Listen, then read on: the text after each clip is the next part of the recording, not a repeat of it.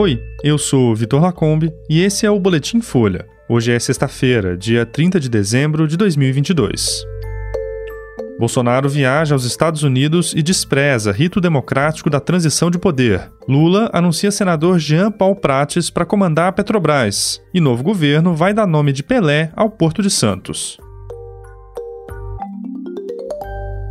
O presidente Jair Bolsonaro decolou nesta sexta-feira para os Estados Unidos, onde vai passar a virada do ano. Ele decidiu desprezar o rito democrático e não passar a faixa presidencial para Lula na cerimônia de posse, que acontece no domingo. Horas antes, Bolsonaro fez uma live de despedida do cargo e não mencionou o assunto. Ele criticou o ministério do governo Lula e repetiu o discurso de que teria sido perseguido pela imprensa e pelo judiciário. Bolsonaro também defendeu os atos antidemocráticos pelo país e ensaiou uma fala como líder da oposição, o que vinha evitando desde a derrota em outubro. E quem acredita em Deus sabe que para ele tudo é possível.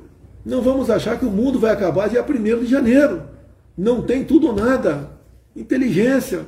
Mostrar que somos e somos diferentes do outro lado. Na live de quase uma hora, Bolsonaro disse que a eleição não foi imparcial. Em seguida, oscilou o tom, dizendo que não ia duvidar das urnas. Bolsonaro criticou Lula, falou para as pessoas compararem os ministros do governo dele com os escolhidos pelo presidente eleito e disse que procurou formas de evitar a posse do petista. Eu busquei, dentro das quatro linhas, dentro das leis, respeitando a Constituição, saída para isso aí.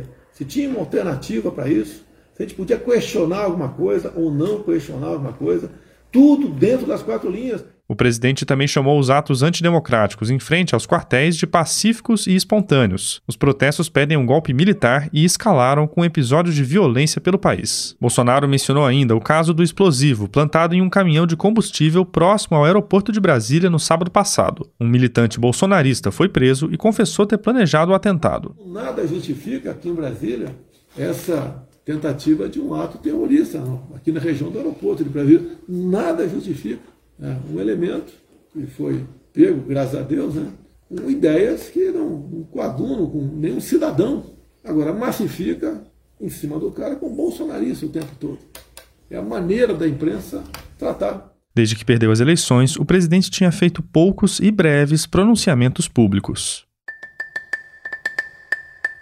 O presidente eleito Lula anunciou nessa sexta que o senador petista Jean Paul Prates vai ser o próximo presidente da Petrobras. Lula usou as redes sociais para confirmar o nome de Prates, ressaltando a formação dele como advogado e economista e a experiência no setor energético. Em entrevista, Prates defendeu que a política de combustíveis é um assunto de governo e que essa discussão vai ter uma trégua de 30 ou 60 dias. O senador fez referência à discussão na equipe de Lula sobre prorrogar ou não a desoneração de impostos federais sobre combustíveis feita pelo governo Bolsonaro. Os incentivos perdem a validade nesse sábado, mas o governo eleito avalia uma medida provisória para ampliar a vigência deles. O futuro ministro da Fazenda, Fernando Haddad, anunciou nessa sexta outras duas presidentes de estatais. Tarciana Medeiros vai comandar o Banco do Brasil e Rita Serrano a Caixa Econômica Federal. As duas são funcionárias de carreira das instituições. Medeiros vai ser a primeira mulher a comandar o Banco do Brasil, enquanto Serrano vai ser a quarta a presidir a Caixa.